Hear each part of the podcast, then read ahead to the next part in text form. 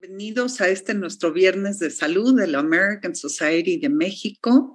Y bueno, el día de hoy estaremos abordando un tema muy sensible, pero muy importante, ya que es la detección oportuna de enfermedades oncológicas en niños. Y bueno, el diagnóstico de cáncer en un niño o adolescente puede ser devastador. Su aparición a cualquier edad suele ser repentina, silenciosa, y por ello es que en numerosos casos su detección se hace en etapas avanzadas. Y esta situación complica la atención y reduce las expectativas de superarlo. En México, el cáncer infantil es un problema de salud pública. Y bueno, el día de hoy nos acompaña la doctora Alejandra García y precisamente nos va a platicar sobre la detección oportuna de enfermedades oncológicas en niños. La doctora Alejandra García es oncóloga pediatra en práctica privada, médico cirujano por la Universidad La Salle, egresada de la Facultad Mexicana de Medicina en Pediatría del Hospital Infantil de México Federico Gómez, oncóloga pediatra del Hospital Infantil de México, Federico Gómez, y trabajó como pediatra en Médicos Sin Fronteras, un proyecto maravilloso que ya nos platicará la doctora, y actualmente se encuentra adscrita a Oncología Pediátrica del Hospital Regional Primero de Octubre del ISTE, oncóloga pediatra también en práctica privada. Y bueno, bienvenida doctora, es un honor que nos estés acompañando el día de hoy. Muchísimas gracias por la invitación, eh, pues para mí es un gusto estar aquí. Eh, efectivamente, justo como lo platicamos ahorita en la introducción, pues el cáncer infantil, a pesar de que es una enfermedad rara, porque si lo vemos epidemiológicamente, el porcentaje de pacientes con cáncer infantil en realidad es bajo, pero por todas las implicaciones que tiene en la salud en las familias, es un problema realmente de, grave de salud pública, ¿no? Porque implica muchísimos, eh, pues, tratamientos, hospitalizaciones muy prolongadas, medicamentos muy caros, y es todo un, sistema que, que, envuelve al niño con cáncer y a su familia que hace que sea un, un problema de salud pública. Entonces, eh, pues me da mucho gusto que podamos abordar el tema. Sí, muchas gracias. Y como bien lo dices, es un tema muy sensible que, que no solo es el, el, problema que, que envuelve la situación de salud del niño, sino que está involucrada toda la familia, ¿no? Entonces, este, doctora, eh, para empezar y entrar en contexto, ¿cuáles son los datos de alarma en un niño para sospechar eh, enfermedades oncológicas y tener esta detección temprana?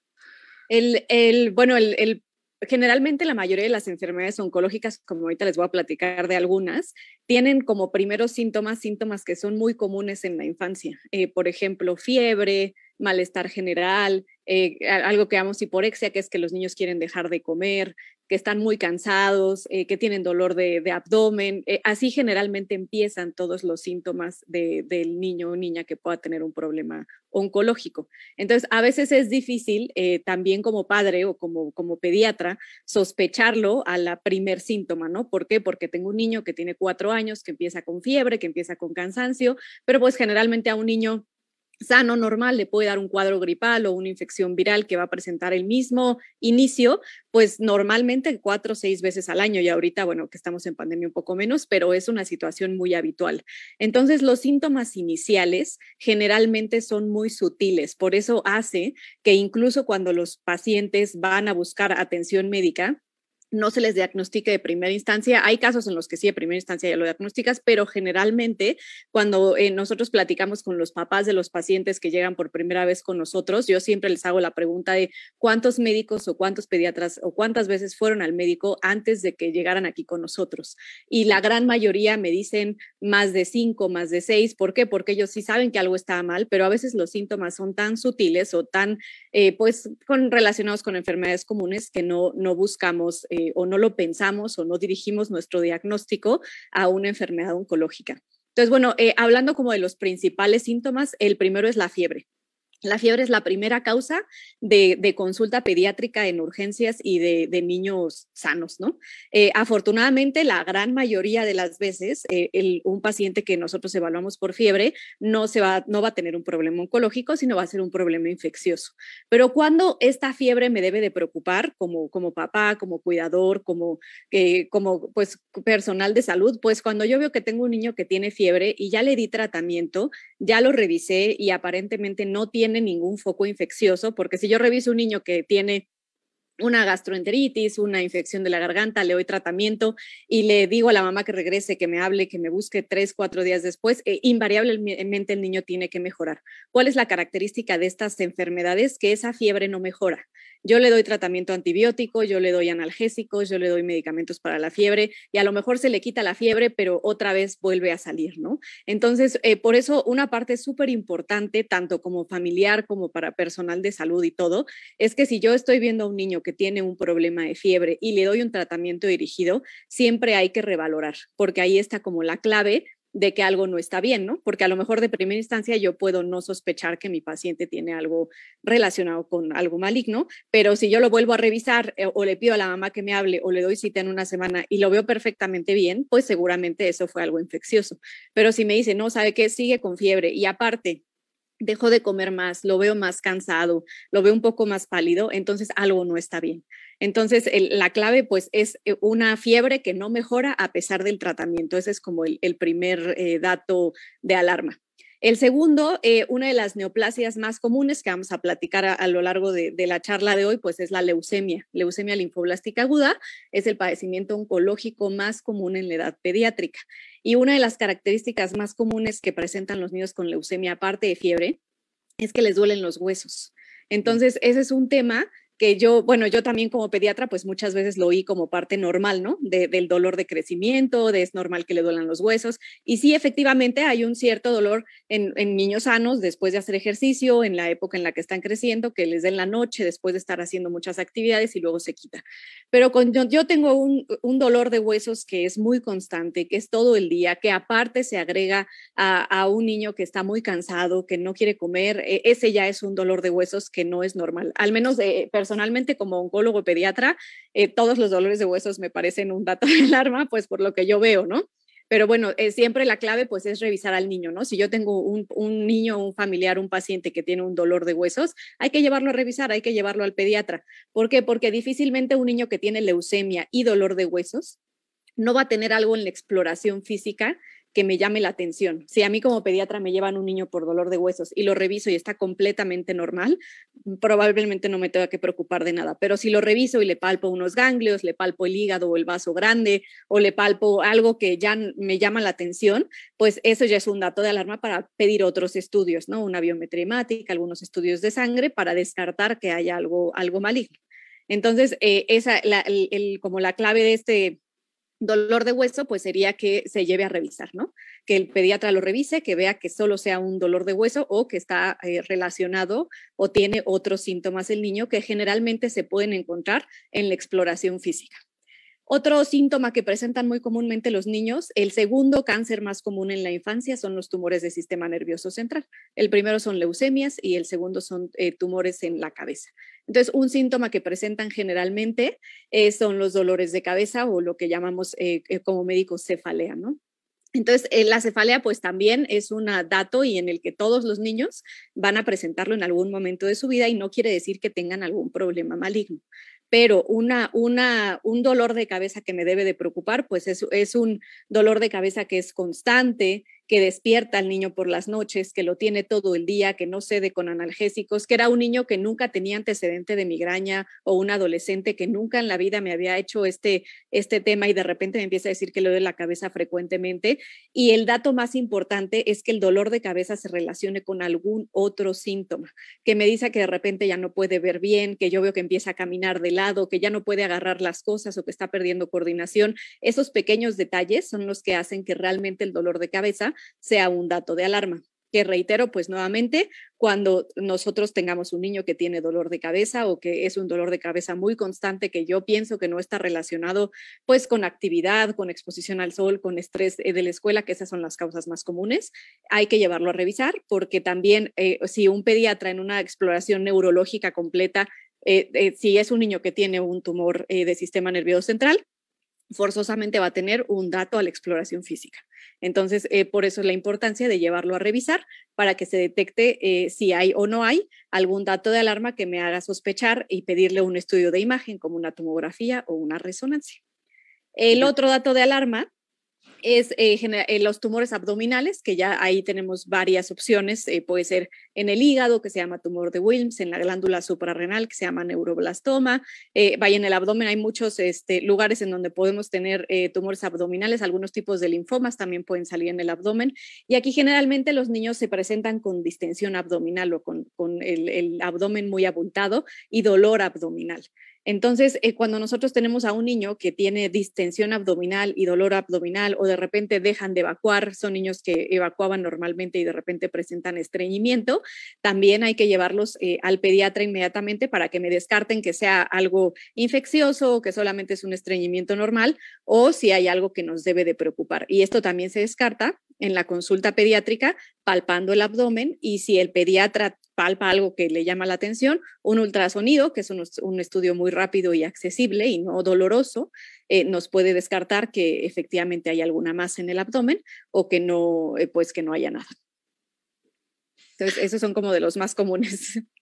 Claro, y de los que los padres tenemos que estar muy atentos porque creo que pues en esta en esta vida que es tan acelerada y que muchos de los padres este, pues trabajan o tienen muchas actividades, eh, tendemos a no hacer caso, ¿no? A estos síntomas y hasta nos, nos cae de peso, ¿no? Este, ay, como que ya, ya que nos esté quejando el niño, pero qué importante es tener las antenas paradas para escuchar a los niños y estar muy atentos a que si estos síntomas son crónicos o, o no, no ceden a la primera, este, pues sí, definitivamente ir a, una evaluación o dos o tres o las, que, sean necesarias. necesarias, ¿verdad?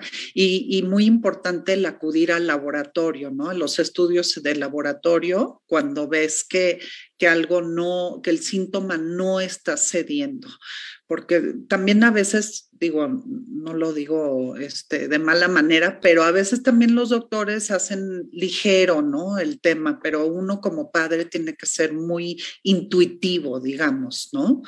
E, es, un, es, es en conjunto, ¿no? La exacto, exacto.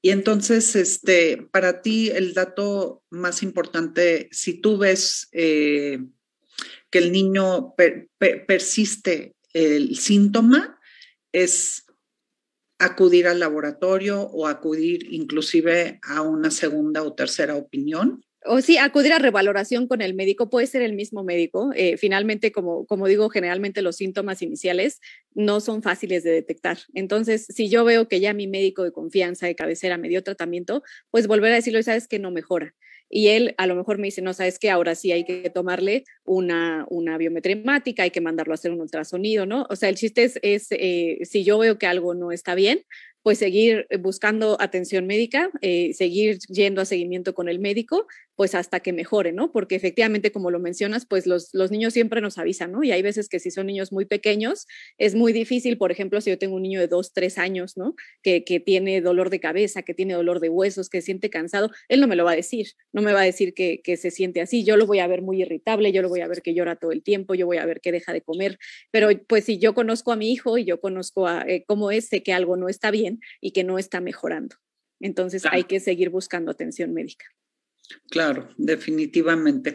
Oye, doctora, y, una vez que se detecta que sí hay este padecimiento, eh, ¿cuáles son los pasos a seguir? Bueno, lo que se tiene que hacer es eh, buscar un hospital o bueno, ya que se refiera a un especialista, ¿no?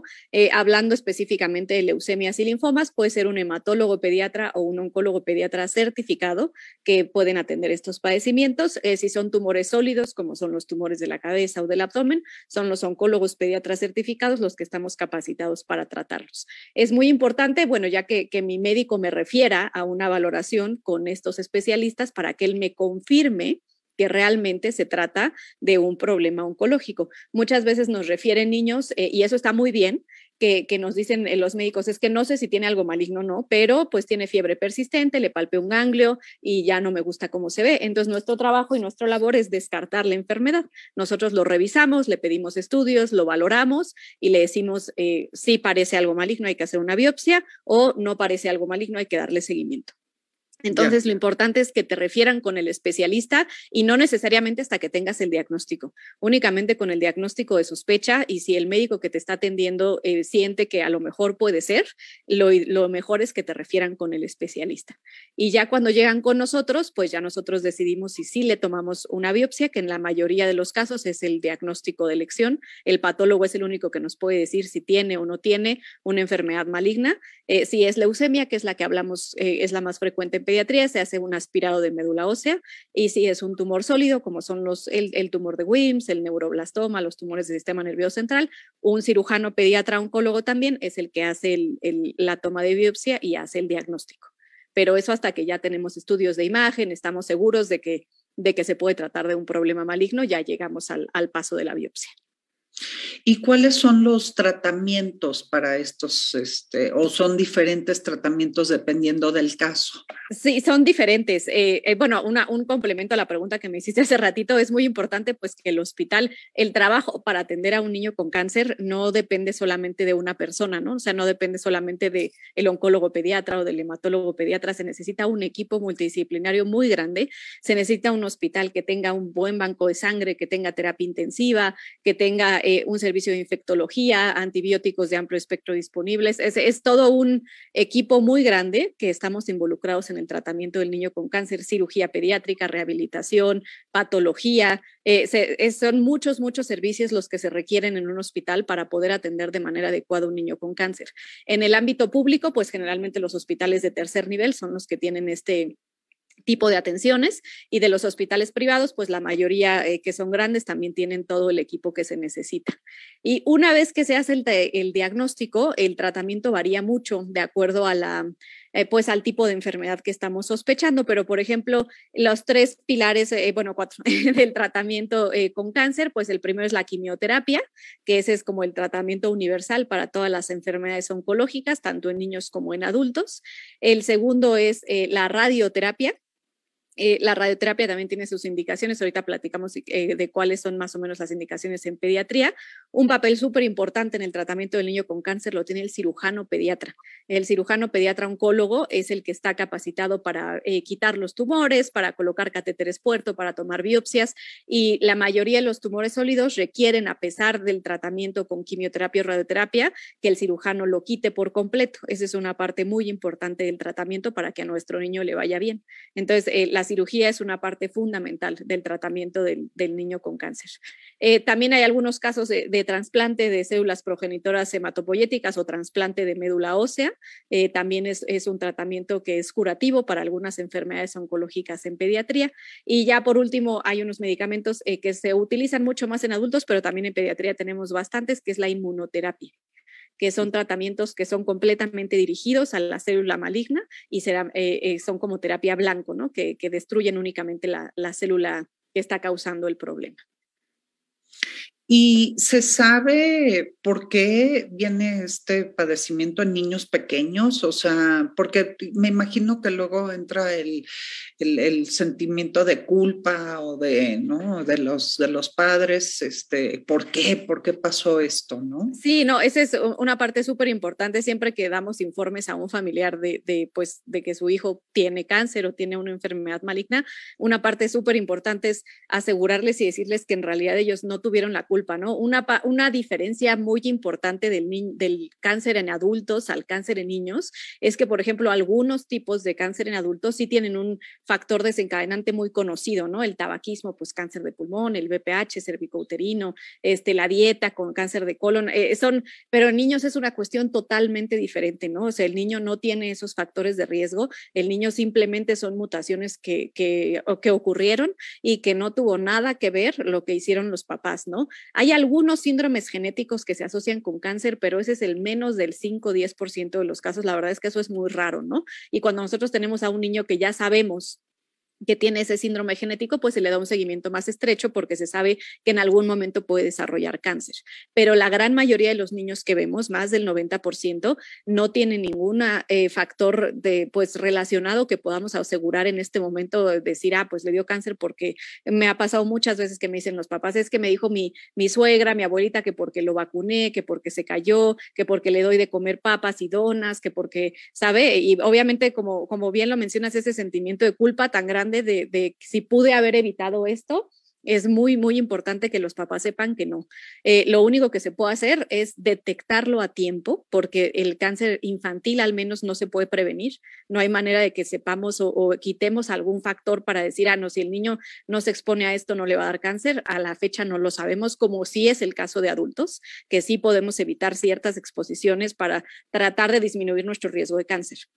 Eh, pero bueno, aparte el, cáncer es una enfermedad multifactorial, ¿no? Aparte de la mutación eh, que ocurre en el cuerpo para que eso ocurra, ¿no? Que fallan ciertos sistemas de regulación en el cuerpo que hace que una célula se desarrolle a maligna, pues también hay algunos factores ambientales, ¿no? Por eso le llamamos que es multifactorial, pero no, eh, no, es, no es algo que los papás pudieron haber prevenido ni algo que hicieron mal y únicamente se puede detectar a tiempo, como bien lo hemos mencionado, y buscar la atención médica cuando hay algún síntoma que me preocupe. Claro.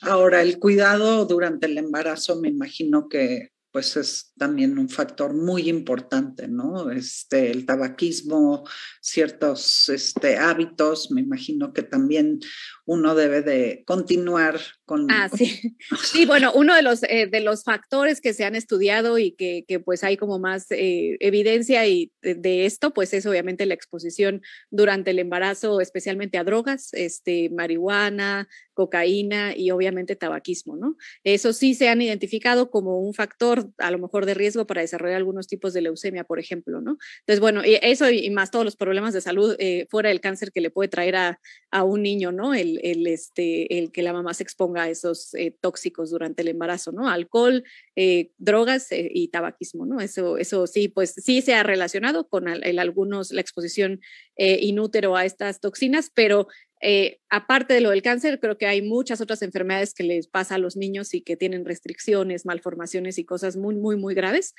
cuando la mamá se expone a este tipo de, de, cosas en el embarazo. Entonces, sí, eso es totalmente, pues, no recomendable. Claro, fundamental el cuidado durante el embarazo. Sí, sí, sí. Y doctora, una vez que, el paciente eh, ha recibido la atención médica y los tratamientos, ¿cuál sería el seguimiento que necesitan estos niños este, después del tratamiento? Es un seguimiento muy, muy importante porque, eh, bueno, a veces hay, hay tratamientos que son muy cortos, hay tratamientos que son muy largos, depende de la enfermedad. Por ejemplo, la leucemia linfoblástica aguda, que es el tratamiento, la enfermedad más común en pediatría, el, el, tratamiento en total dura tres años, ¿no? Aproximadamente, es muy, muy largo. Pero hay otras enfermedades como el tumor de WIMS o otros eh, tumores abdominales que duran pocas semanas, ¿no? Algunos meses, ¿no? Eh, pero todos los medicamentos que utilizamos tienen efectos adversos.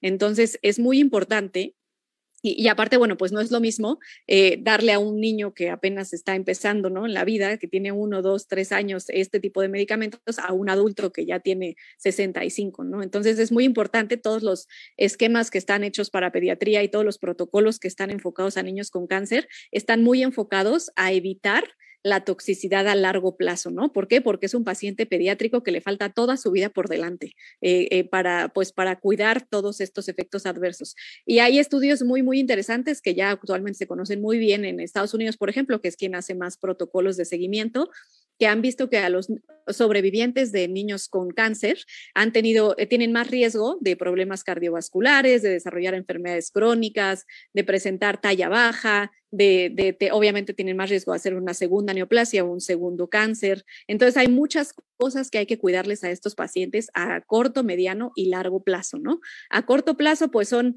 las, los efectos tóxicos que tiene directamente la quimioterapia, la radioterapia y la cirugía, que les puede bajar las defensas, los hace más propenso a infecciones, hace que puedan tener sangrados y hay que, hay que tener, eh, pues bajan mucho sus cuentas de hemoglobina y plaquetas, hay que transfundirle sangre, hay que transfundirle plaquetas, eso es como lo más agudo durante el tratamiento.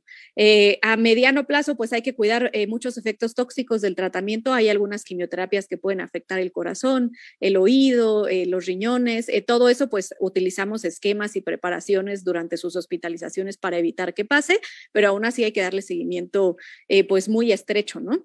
Y a largo plazo hay muchas, muchas secuelas que hay que vigilar. Una que es muy eh, importante, pues es eh, que, no es que sea menos importante que las de salud, pero otro tema que es muy interesante es que también los pacientes que son supervivientes de cáncer eh, han, se ha visto que a, lo mejor tienen más problemas para conseguir trabajo, que tienen eh, pues el tratamiento que muchas veces eh, durante el tratamiento dejaron de ir a la escuela, dejaron de participar en sus actividades escolares y eso hace que se atrasen en la educación. Eh, son como muchos temas también que tienen que ver con el desarrollo social y educativo y emocional, aparte de los temas de salud.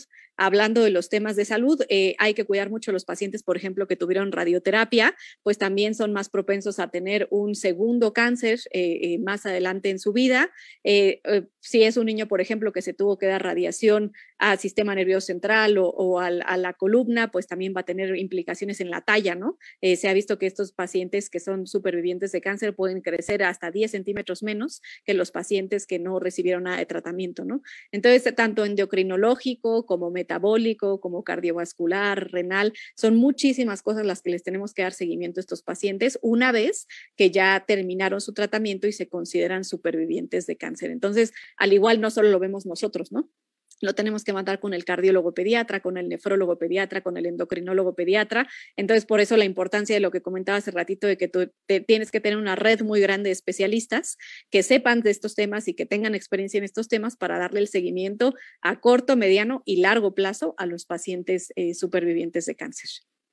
Qué barbaridad. O sea que es una situación súper compleja y no a corto plazo. Sí, no, no. Oye, y, atendiendo eso, me imagino que para las familias ha de ser eh, también una situación verdaderamente pues compleja y complicada. ¿Y, qué, qué hacen con las familias? ¿Es importante que se unan a un grupo de apoyo para hablar con ellos?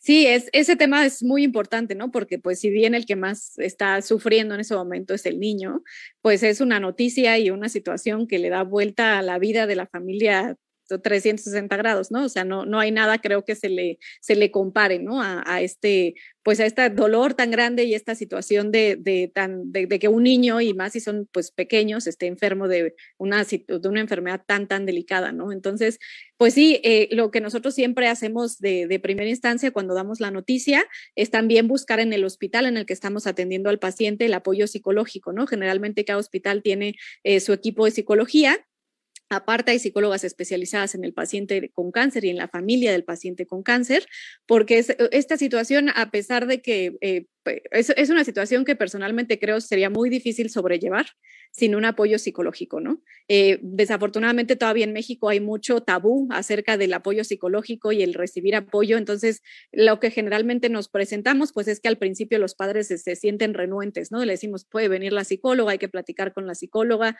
y primero nos dicen que no, que no lo necesitan, que se van a enfocar en su hijo, en su tratamiento, pero poco a poco empiezan a darse cuenta de que realmente lo necesitan, eso es algo que ellos tienen que solicitar ellos tienen que estar abiertos a recibirlo porque si no, no sirve de nada, ¿no? Si yo les mando a la psicóloga y ellos no quieren, pues no, no sirve de nada, pero nosotros siempre, siempre, siempre les sugerimos y les recomendamos que, que, que, usen ese apoyo psicológico, ¿no? Que lo busquen, porque es una situación muy difícil que no puede vivir uno solo, ¿no? O sea, necesitamos ese, ese apoyo. Eh, como tal, grupo de apoyo, ciertos hospitales lo manejan, eh, pero pues no hay eh, algún grupo que se ha establecido a nivel nacional.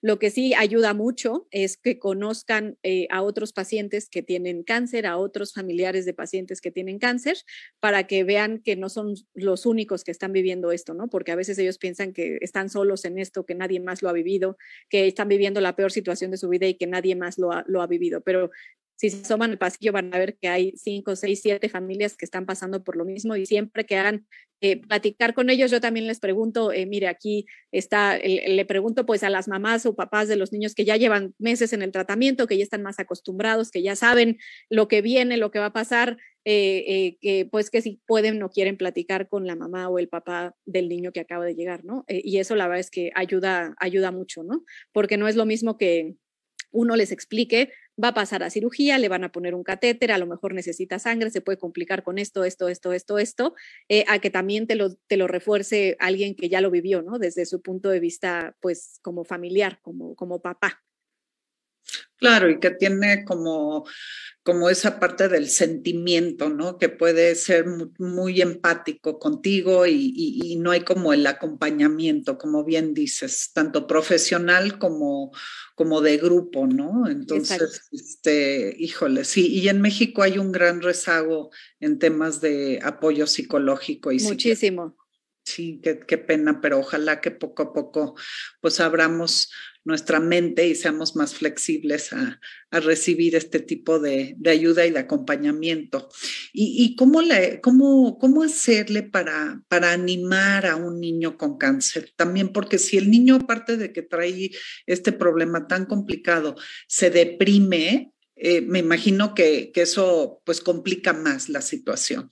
Mucho. Eh, bueno, una cosa de la que a mí me encanta de trabajar con niños y que a mí nunca me deja de sorprender es la resiliencia y la manera en la que los niños aceptan su situación, ¿no? Eh, yo generalmente, y le, o sea, puedo decirte que en más del 90% de los casos, cuando ya van los niños a seguimiento a su quimioterapia y todo, la que, a la que veo más afligida es a la mamá que al niño. ¿No? O sea, el niño eh, acepta pues con el mismo pensamiento abstracto que los caracteriza de, ok, tengo que venir al hospital una vez a la semana, me tienen que picar mi puerto, me tienen que poner mi quimio, se me cayó el cabello, lo que sigue, ¿no? O sea, ellos son realmente sorprendentes la manera en la que asumen y aceptan la situación que están viviendo. Es muchísimo más complejo para un papá y una mamá aceptarlo, ¿no? Eh, cuando tenemos un poco más de, problemas son los adolescentes. Ese sí es un grupo de como de choque, por así decirlo, ¿no? ¿Por qué? Porque son niños que pues estaban acostumbrados a ir a la escuela, a salir con sus amigos, a, ir a fiestas, a, sabe, preocuparse por cosas eh, mucho menos eh, importantes y ahorita dejan de ir a la escuela, dejan de salir y lo que más les cuesta trabajo es, bueno, pues cuando están en el hospital no pueden hacer nada, ¿no? Pero cuando no están en el hospital y tienen quimioterapia hay muchos cosas que tenemos que cuidar, ¿no? Siempre les decimos, no puedes comer en la calle, no puedes ir a lugares en donde haya gente que esté fumando, que esté, este, bueno, mucho más ahorita en pandemia, ¿no? Este, menos, o sea, antes era más, pero ahorita somos más estrictos. Y para ellos que están en esa etapa del desarrollo, de que lo único que quieren es salir y quieren comer fuera y quieren ser rebeldes, pues sí nos cuesta mucho trabajo a veces, ¿no? Hay como dos tipos de, de paciente adolescente, el que acepta su tratamiento perfecto y lo lleva al pie de la letra y es así súper ordenado, y el que es súper rebelde, ¿no? Y no se toma los medicamentos y, no quiere ir al hospital y no dice que tiene fiebre porque sabe que lo tienen que llevar al hospital. Eh, entonces, bueno, ahí también es muchísimo apoyo psicológico, apoyo familiar, eh, pues para ayudarlo a pasar ese momento de que de por sí la adolescencia es difícil y aparte, pues que está viviendo una situación completamente eh, anormal para él, ¿no? O sea, que no debería de estar viviendo, no debería de estar sufriendo eso, pero bueno, al final, la verdad es que la mayoría lo, aceptan, lo viven, este, y pues tenemos que ir trabajando con ellos, ¿no? Para, para ir como de la mano junto con psicología y lo más importante, pues que no vayan a afectar su tratamiento. Claro, sí, la adolescencia es complicadísima, caray, sí, de por sí, sin, sin ningún problema es problemática la adolescencia, este, con todo esto ha de ser muy, muy difícil, pero bueno, este, y, y existen, por ejemplo, dijiste que realmente no hay organizaciones en México que apoyen a las familias que atraviesan esta situación o sí hay? Ah, no, sí hay, eh, no, habla, yo lo dije como hablando específicamente como de psicología, ¿no? O de apoyo, acompañamiento, pero no, hay muchísimas organizaciones, eh, especialmente que están enfocadas a apoyar a, las familias de pocos recursos o, que están atendiendo atendidas en hospitales públicos donde hay más carencias, este, que hacen maravillas. Eh, eh, hay muchas, muchas, muchas que hacen recaudaciones a nivel nacional, que tienen varias sedes en la Ciudad de México y en, la mayoría de los estados de la República y se dedican a, justo apoyar a los hospitales que, que tienen carencias con catéteres, con medicamentos, con ciertas quimioterapias que a veces es difícil de conseguir. Este, entonces, no, sí, hay varias, hay, muchas muy grandes y que yo les recomiendo si pueden y está a su alcance eh, donar a esas eh, fundaciones. Yo sé que de primera mano que todo lo que reciben eh, es para el niño con cáncer. Pero eso es más hablando de tema económico y de apoyo físico, ¿no? O sea, de medicamentos, catéteres, este, todo ese tipo de cosas. pero hablando del tema emocional, ahí sí, no tanto. Ah, ya, ok. Sí, porque no, me hizo sentido, pero ya, ahora ya quedó aclaradísimo. Sí, sí, sí. Este, oye, doctora, ¿y hay organizaciones este, internacionales, por ejemplo, en casos muy complicados? Me imagino que, que hay padres que, que, quieren ir a Estados Unidos o porque para darle el seguimiento en, en casos, como dije, muy complicados.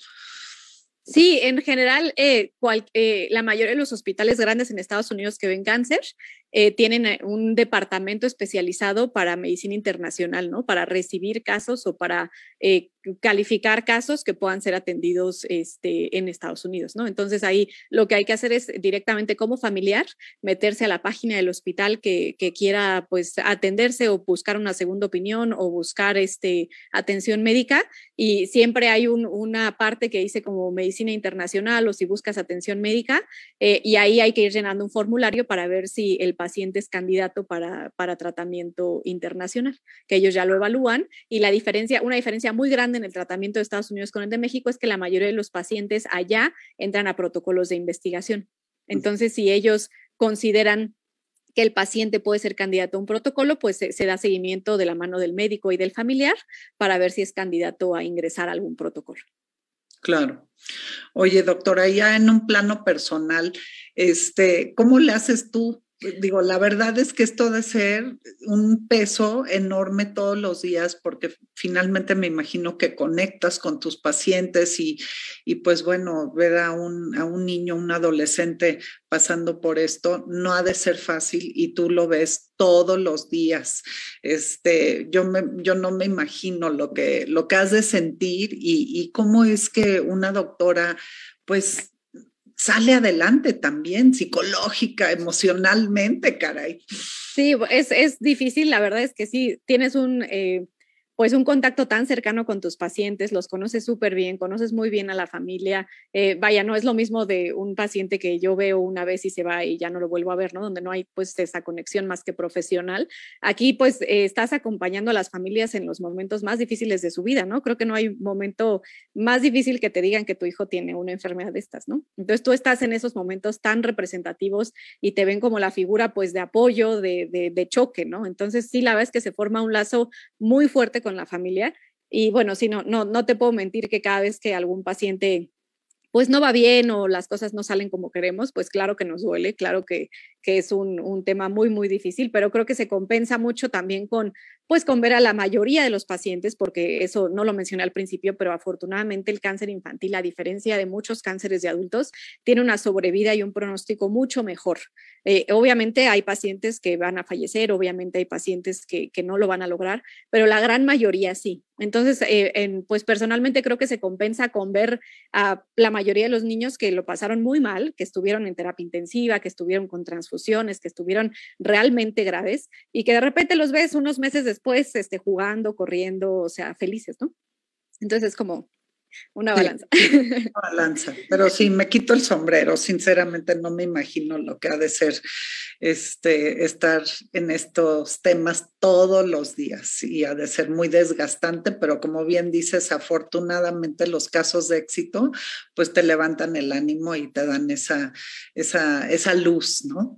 Este, oye, doctora, y, con los tratamientos, eh, ¿cuáles son los menos invasivos para, para los padecimientos. O sea, si yo, si un niño tiene leucemia, hay alternativas, o sea, puede ser el, el este, la, radioterapia, la quimioterapia, este, o puede ser la terapia dirigida. ¿Cuál, dependiendo del nivel del, eh, Generalmente la mayoría requieren quimioterapia. Hay, eh, a diferencia de los tumores de adultos, en donde sí hay ciertos tipos, por ejemplo, de cáncer de mama que tienen una terapia blanco muy específica y solo es ese medicamento que tiene muchos menos efectos adversos. En pediatría, desafortunadamente, todavía no hay este, tantos medicamentos que podamos decir, ah, le quito la quimioterapia y solo le pongo ese, ¿no? Eh, hablando específicamente de leucemia, la primera línea de tratamiento de la leucemia sigue siendo la quimioterapia, eh, los tres años de tratamiento. Hay algunas eh, leucemias que, que se puede dar alguna terapia blanco, pero se da en conjunto con la quimioterapia, o sea, no, no se sustituye. Y las que requieren radioterapia, eh, la mayoría de las leucemias no requieren radioterapia. Si requieren radioterapia es porque ya están en un estadio un poco más avanzado o están con infiltración al sistema nervioso central o van a necesitar un trasplante y se da radioterapia como parte del régimen de acondicionamiento pero eh, no hay tantas alternativas como en adultos, ¿no? Este, nos encantaría poderles decir, no, pues ya le quito toda la toxicidad de la quimioterapia, ¿no? Desafortunadamente, la mayoría de los protocolos que, que se utilizan en pediatría, tanto en México como en el mundo, siguen utilizando como base del tratamiento la quimioterapia. Y a ese se le puede agregar una terapia blanco, pero todavía no estamos en el punto de sustituirla, ¿no? Claro. Y, por ejemplo, cuando un niño va a recibir algún, digo, ya sea terapia, ya sea este, cirugía, ¿hay algún tipo de preparación previa que tú, que tú recomiendes, por ejemplo, para levantar el, el sistema inmunológico? O sea, o, va, o entran directo a los... No, la verdad es que hay muchos productos que venden actualmente diciendo que pueden ayudar al sistema inmunológico. Eh, realmente nunca los recomendamos y nunca los utilizamos porque pues la base de, la quimioterapia es que justamente quieres que destruya las células, ¿no? Tanto las, bueno, las malignas obviamente y como efecto adverso se destruyen las de más y por eso todos los efectos adversos que sabemos de la quimioterapia. Pero en realidad no hay ningún producto, ni ninguna alimentación especial, ni ninguna algo que haga que, que entren mejor, ¿no? Este, generalmente pues ya están en condiciones muy delicadas cuando los diagnosticamos y se tiene que empezar el tratamiento luego, luego, ¿no? Eh, sí he tenido muchos pacientes, muchos eh, que, me, preguntan sobre ciertos productos en específico eh, y la verdad es que yo siempre les digo que no, no los recomiendo, no veo ningún beneficio, no hay ningún estudio que pruebe su, su efectividad y al contrario cuando son, eh, eh, por ejemplo, cosas naturistas, eh, porque bueno, también como bien sabes, en esta situación tan difícil, muchos familiares les recomiendan muchísimas cosas naturistas, este, que el remedio de la rosa, del, del, alacrán azul, de la víbora de no sé dónde, que nadie lo hace en mala intención, es lo que yo siempre les digo, ¿no? Cuando alguien te recomienda eso no es porque quiera dañarte, sino porque están buscando medidas pues para que te vaya bien, ¿no? Y si oyeron que a alguien le va a ir bien, pues te lo van a recomendar. Pero eso sí, eh, totalmente lo, lo, lo, no, lo, no lo aprobamos porque muchos de estos remedios pues no son ni siquiera medicamentos que estén aprobados pues por la COFEPRIS, por sabe que, que tengan los requerimientos básicos de que se preparen un medio de sanidad, de lo que contienen y muchas veces interactúan o, o, o se metabolizan en el hígado y ahí también se metaboliza la quimioterapia. Entonces podemos tener más toxicidad. Entonces, sí, eh, no recomendamos nada. En realidad no hay nada que pueda prepararte antes este, para el tratamiento, ¿no? Más que una alimentación sana, normal, este, pero no nada diferente.